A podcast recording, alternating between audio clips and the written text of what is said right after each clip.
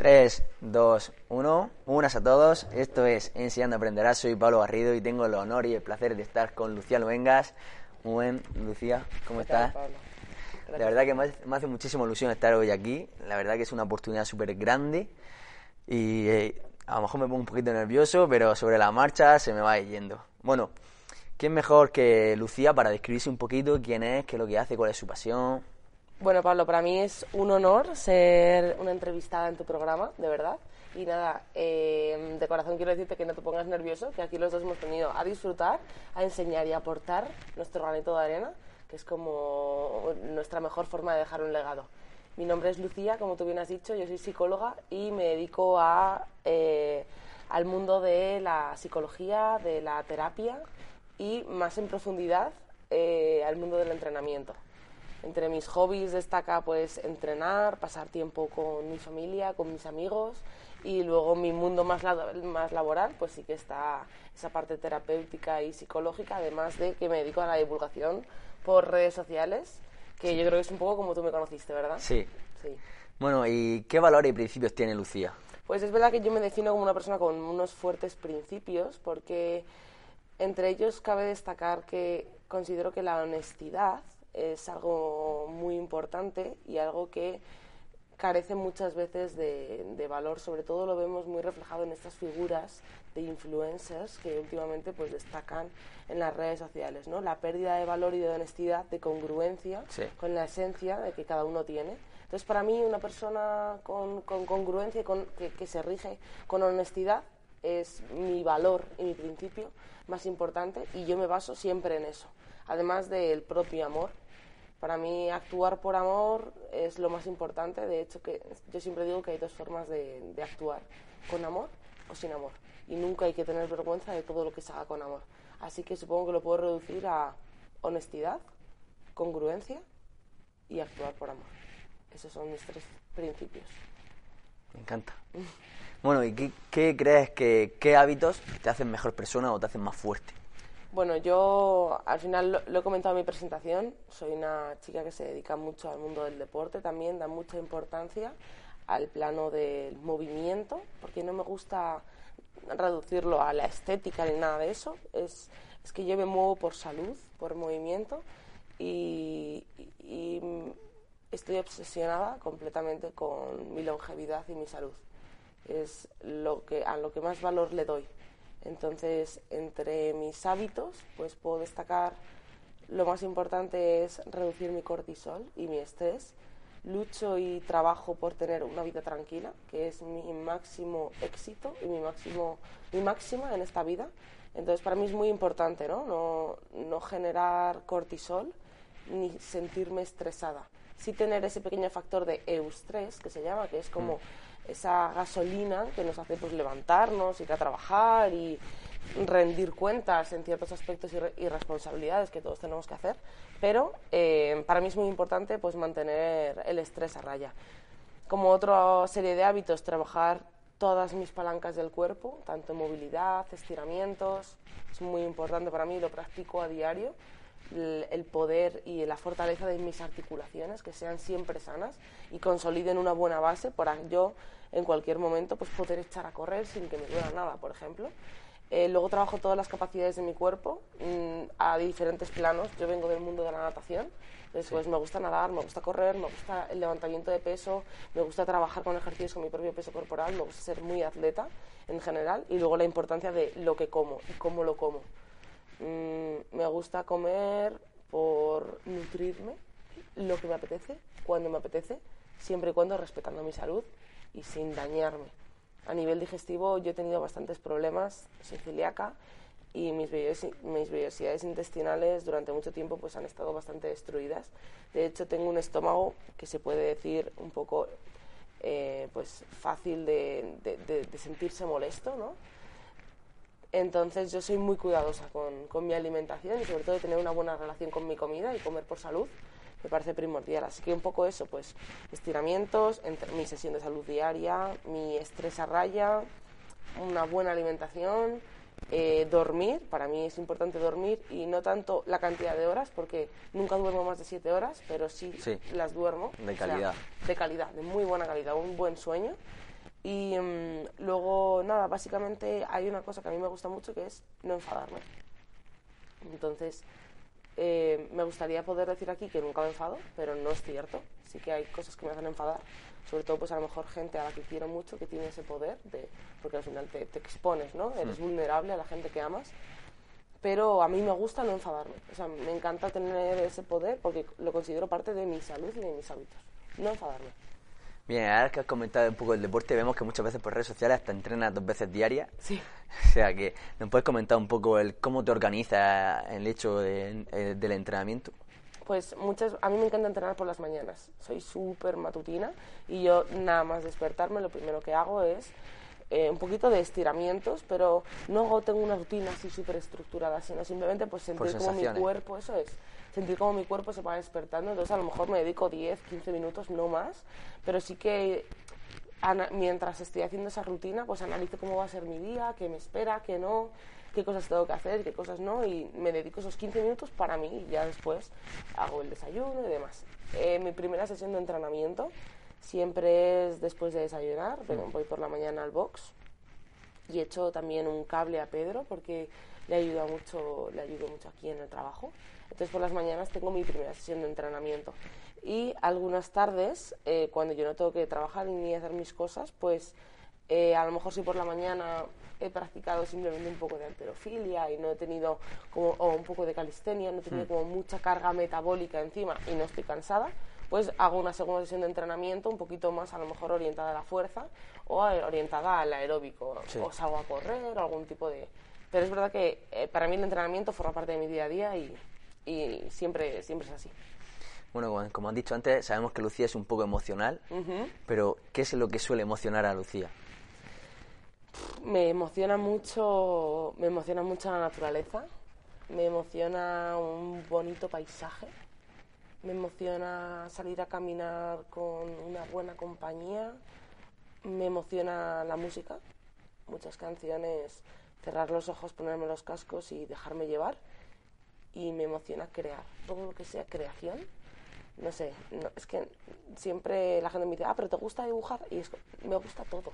Me encanta intenta escribir. sentirlo todo en Eso cada es, momento, el todo. presente. Eh, totalmente, pero totalmente. el presente el memento mori. Eso es, y lo llevo a, a cada paso. O sea, la gente me dice, jolín, qué bien escribes, o qué bien dibujas, o es como... Lo vas sintiendo, lo Lo único que hago es dejarme llevar. No soy escritora, ni soy, ni soy artista, pero sí que creo. Entonces todo eso me, me emociona. Trato de plasmar todo lo que está en mi interior, todas mis emociones, tanto las buenas como las malas. De hecho, muchos de mis escritos y mis poemas pues son a lo mejor desde el amor o desde la desolación, desde la soledad, desde el desamor o desde la euforia ¿no? y el sentirte pleno. Entonces va, va variando según el momento en el que me encuentre.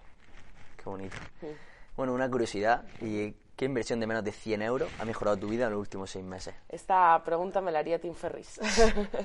Me de gusta, mentores. Eso es, me gusta mucho esta pregunta y la he pensado porque sabía que me lo ibas a preguntar, así que he dicho, vale, lo tengo clarísimo y además lo recomiendo 100%.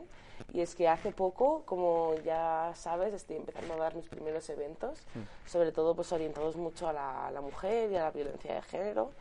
Y eh, mi mentor me recomendó comprarme una de estas pizarras con trípode que tenía que tiene unas pinzas con los folios estos gigantes Sí. de DIN A5 para en lugar de escribir una pizarra o, o tener un PowerPoint como tendría todo el mundo en su propio evento, yo lo único que utilizo en mis eventos es un único rotulador. Entonces yo me creo, creo, me emociono y creo en el, en el escenario, entonces dibujo.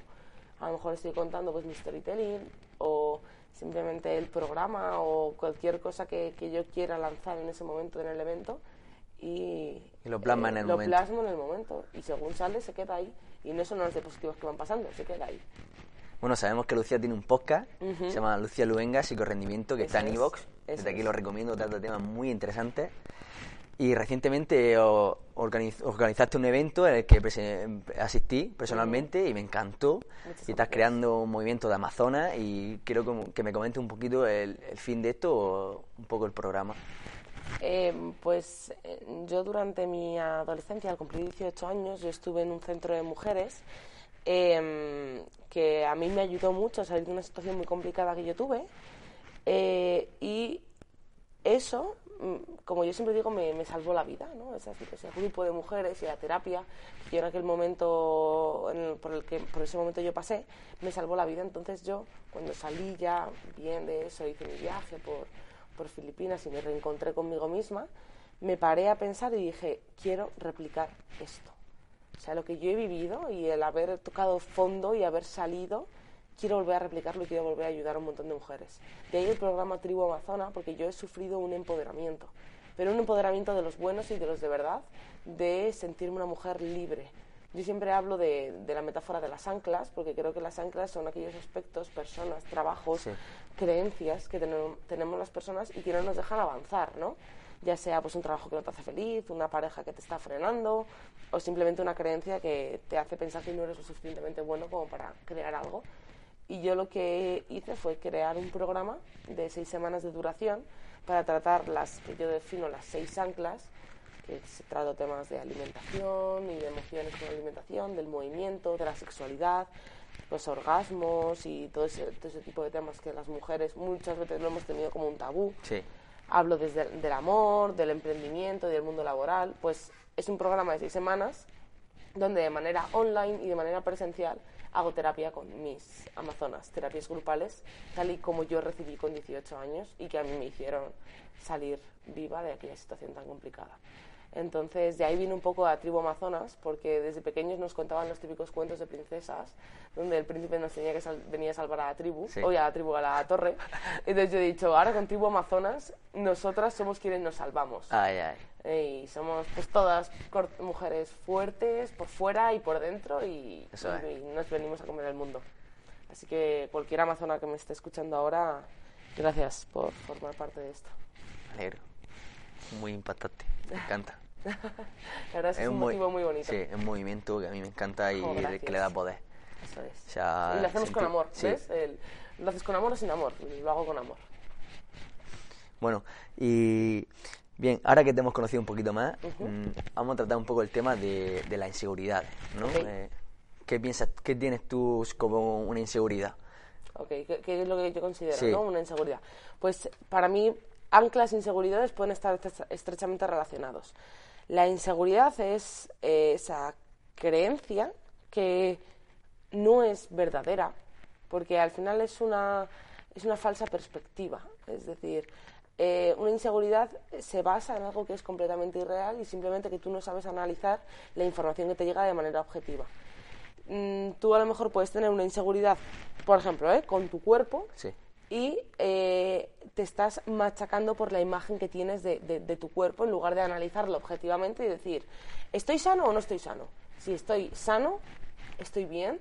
Si no estoy sano, estoy mal. Te estás dejando llevar por una creencia limitante que te va a frenar a la hora de... que te la has implantado tú. Eso es. Y a lo mejor a la hora de mantener relaciones sexuales, porque, ay, como estás acomplejado con tu cuerpo, bueno, pues ya no te quieres mostrar. Entonces, es un ancla lo que hay que tratar es de analizarte desde fuera, ¿no? salirte de tu propio cuerpo, que se dice un poquito, desde, desde la psicología y decir, a ver, esta, esto que a mí me está perturbando, esta inseguridad, ¿es, ¿es objetiva o es subjetiva? ¿Es real o no es real? Porque te vas a dar cuenta de que la mayoría de las veces no es real lo que, lo que, nos, lo que nos pensamos realmente. Así que las inseguridades, bueno, al final eh, no te van a llevar lejos. Con inseguridades no vas a ir lejos. Y todos tenemos miedo, ¿eh? Yo soy la primera, joder, estoy acojonada y... Pero se trata de actuar a pesar de eso. Eso es, eso es. Y de hecho, enfrentar mis miedos es lo que me hace aprender. Y yo me voy a confundir un montón de veces. Y yo eso lo digo a, todo el mundo con el que trabajo. Y digo, yo soy la primera que me confundo y la primera que abarco más de la cuenta y, y que a veces me estreso. Pero exponiéndote es cuando aprendes. Eso es. Si no haces nada, no Claro, porque en nuestra cabeza puede parecer que todo es demasiado difícil pero hasta que no te pones a hacerlo no te das cuenta de que a lo mejor es un poco más fácil de lo que te habías imaginado. La gente dice, uy, pero emprender, es que eso es para... Oye, que a lo mejor puede que sea para ti también. Y no te has, y no te has parado a probarlo. Claro. O, no, no me voy a abrir un programa de podcast porque... Pero ¿por qué no? Mira, Pablo, su segunda entrevista. Y la primera ha sido con Pedro, me refiero y tú hace, me lo acabas de decir antes de empezar conmigo, hace un mes no te habrías imaginado estar aquí. Te hubieses dejado llevar por tus inseguridades irreales. De que no sería suficientemente bueno para estar aquí contigo. Eso es. Y sobre todo es que son irreales. Al final te das cuenta de que estabas en un error. Claro. Y habrá veces que te des de hostias también. Sí, no, sí, está claro, pero mira, he llegado aquí, Eso estoy es. aquí contigo y... Eso es, eso es con lo que nos tenemos que Actuando, actuando. ante el miedo. Bueno, y vamos a tratar un poquito el tema de las relaciones, que sé que a ti te gusta. Me y... encanta el tema de las relaciones, sí. Así que, ¿por qué crees que las relaciones suelen fallar y cuál crees que sería una buena base para establecer una relación? Pues este es un tema que yo comparto mucho con mi pareja y siempre lo hablo con él, ¿no? Y digo, eh, principalmente lo que considero que, que, falla en las relaciones es la pérdida de admiración. Y siempre lo, lo hablo desde el mismo punto de vista porque frecuentemente encuentro un montón de parejas que se quieren, que se aprecian, que se apoyan, que mm, se, incluso se desean, pero que no se admiran. Entonces, cuando tú eh, no hablas desde la admiración a otra persona, pierdes esa chispa de deseo de querer pasar tiempo con ella porque no te nutre lo que está haciendo o lo que te está diciendo. Pero cuando siempre hay admiración, eh, esa chispa se mantiene siempre encendida. Entonces no caes en la monotonía. Yo sigo viendo a mi pareja como la persona más maravillosa del mundo y sobre todo que cada día aprendo algo nuevo. Siempre de te aporta algo. Siempre. Y para mí, vamos, yo le quiero hacer entrevistas todos los días de mi vida. Porque siempre voy a poder aprender de él algo nuevo. Y no, no doy por hecho nada. Todo lo que viene de él es un regalo. Y siempre tiene que ser así. No podemos dar por hecho que por el hecho de que sea nuestra pareja, siempre va a estar a nuestro lado. Puede que coja las cosas un día y se largue de casa.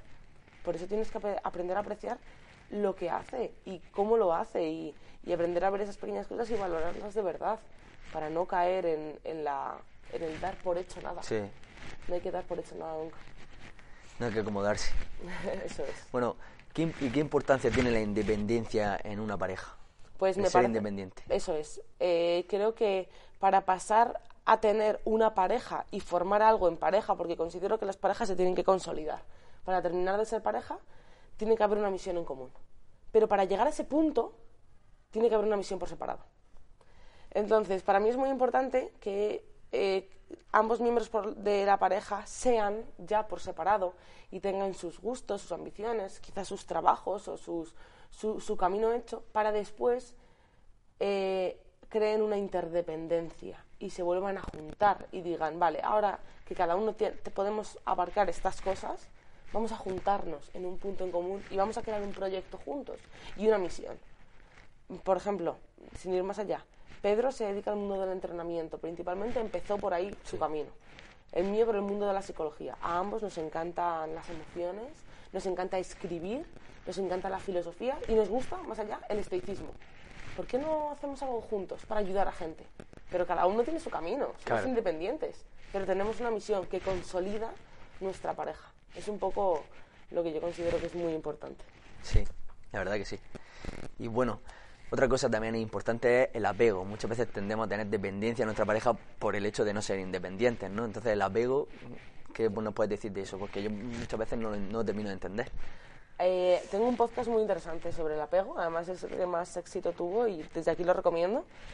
Eh, pero sin profundizar excesivamente, el apego es eh, lo, que nos han, lo que nos han enseñado que es el amor. Siempre.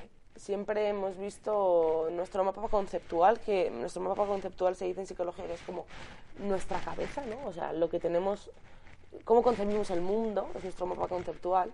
Pues según nos han explicado seguramente la mayoría de nuestros padres, nuestros abuelos, la- el árbol genealógico que tenemos en casa, las películas que vemos, las series que veíamos, los cuentos que nos leían, el colegio, nos han enseñado que papá y mamá son juntos y que no pueden ser por separado. Y más allá, que en las relaciones se establece en la relación de amor una relación diferente a la relación de amistad, por ejemplo. Y eso es completamente un error. ¿Por qué cuando tú tienes un amigo no le consideras tuyo, únicamente tuyo, pero cuando tienes una pareja sí? Entonces ahí es un poquito lo que yo llamo apego, ¿no? El, el paso de tener un amigo o tener una pareja no debería ser diferente el tipo de amor que tienes hacia ellos. Es verdad que en la pareja sí que existe un amor mucho más romántico, que bueno, que eso está, esta- esa parte es otro tema, pero el amor puro, esencial, de querer dar sin esperar nada a cambio y sin la necesidad y la búsqueda continua de que solamente esa persona puede ser para ti, es lo que nos tenemos que quitar. Esa persona no te pertenece, ni ahora ni nunca. Y de hecho, tienes que querer a esa persona de una manera libre para que quiera quedarse a tu lado, porque de otra manera solamente crearéis una relación basada en la necesidad y en la toxicidad de que no es que te quiera, es que te necesito y sin ti me muero. Y eso es un error, porque te das cuenta de que cuando se rompe esa pareja no te has muerto. Claro. Y, dices, ¿y qué he formado yo? Entonces lo que, hay que, lo que hay que saber es que cada día empezamos de cero y cada Eso día es es. una nueva oportunidad para vivirla al lado de tu pareja. Y puede que el día siguiente se vaya, que de verdad, que se puede ir.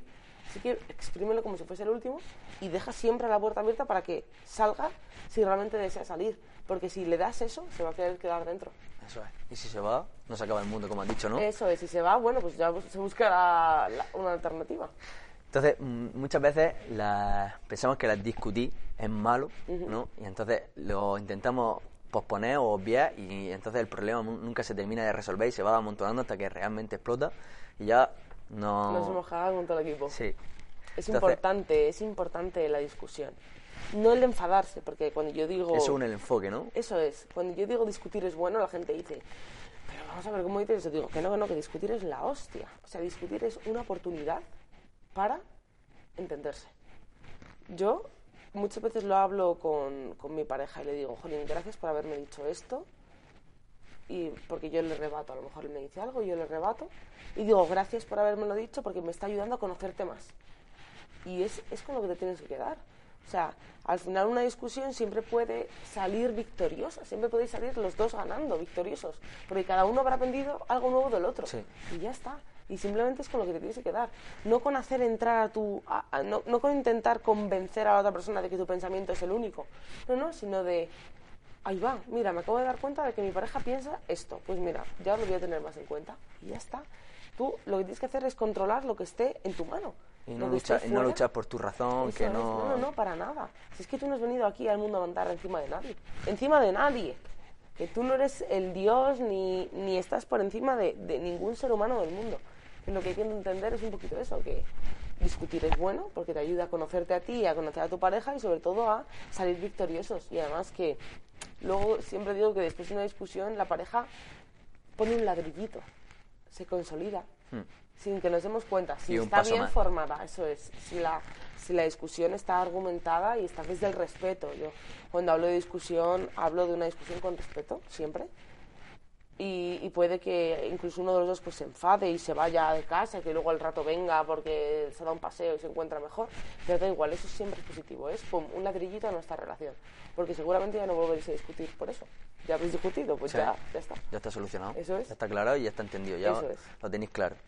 Bueno, y ahora un tema que se puede considerar tabú, yo para nada lo considero así, y es la el tema de la sexualidad, ¿no? Ujú, me que has dicho que lo consideras un ancla, ¿no? Sí, sí, sí. Al final yo siempre digo que la primera imagen que tuve del porno era el de una pareja, una chica y un chico, súper estéticamente perfectos, sin ningún tipo de vello en el cuerpo y con el ano blanco.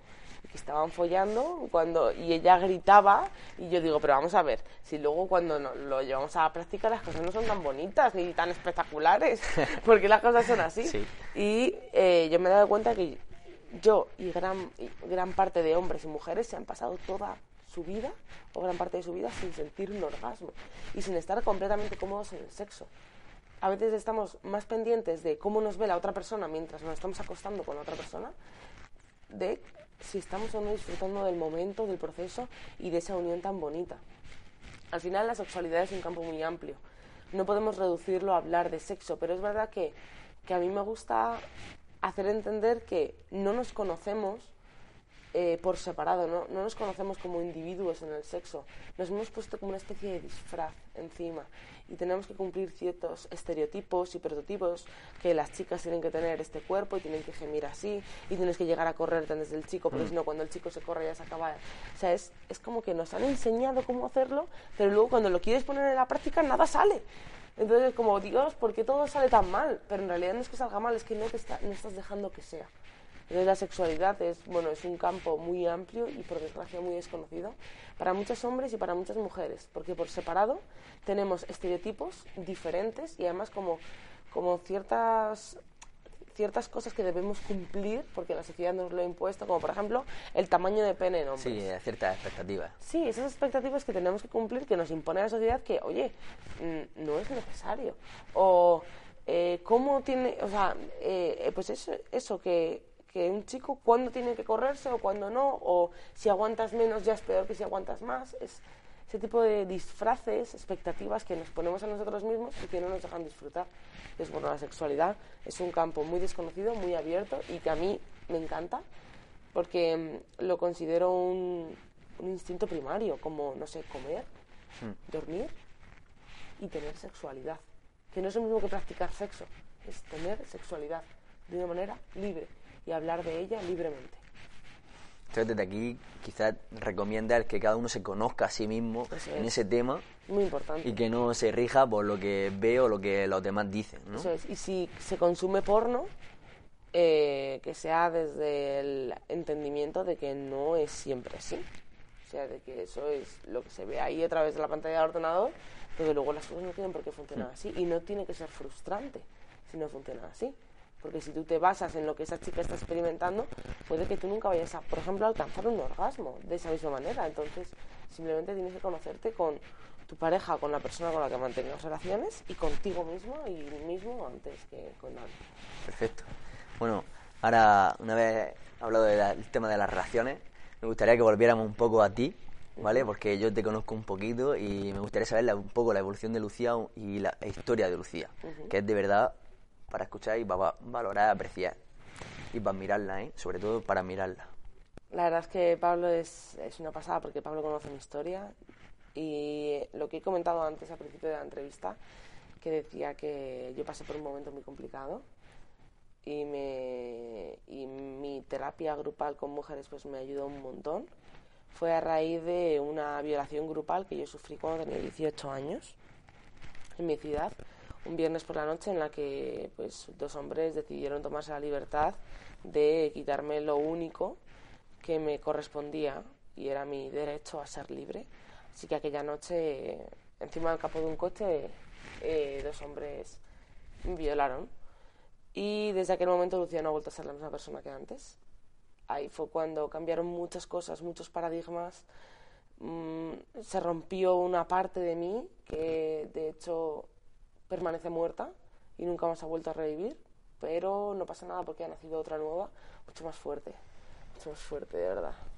Y eso fue lo que me impulsó a estudiar psicología, a conocerme más, a viajar. Hice, hice un viaje a, a Filipinas, que fue un sitio tercermundista, en la búsqueda de liberarme de lo que yo llamaba mis anclas, ¿no? de esa necesidad de gustar a los demás, esa necesidad de estar siempre bien y siempre mostrarme feliz y no poder estar triste, y ese perfeccionismo y autoexigencia que cada día, cada día era como una batalla. Yo me despertaba y decía, venga, Lucía, va- vamos a por el día. Y todos los días así. Y se me iban acumulando, se me iba acumulando el, el- la carga en la espalda. Y, y viajé, me fui, a, me fui a Filipinas cuando eso, tenía 18 añitos, mis padres casi se mueren, los pobres. Qué valiente. Y me fui para allá con un macuto y, y la gente dice, ¿pero cómo lo hiciste? Y dije, y digo, pues haciéndolo. Ya está, es que no hay más.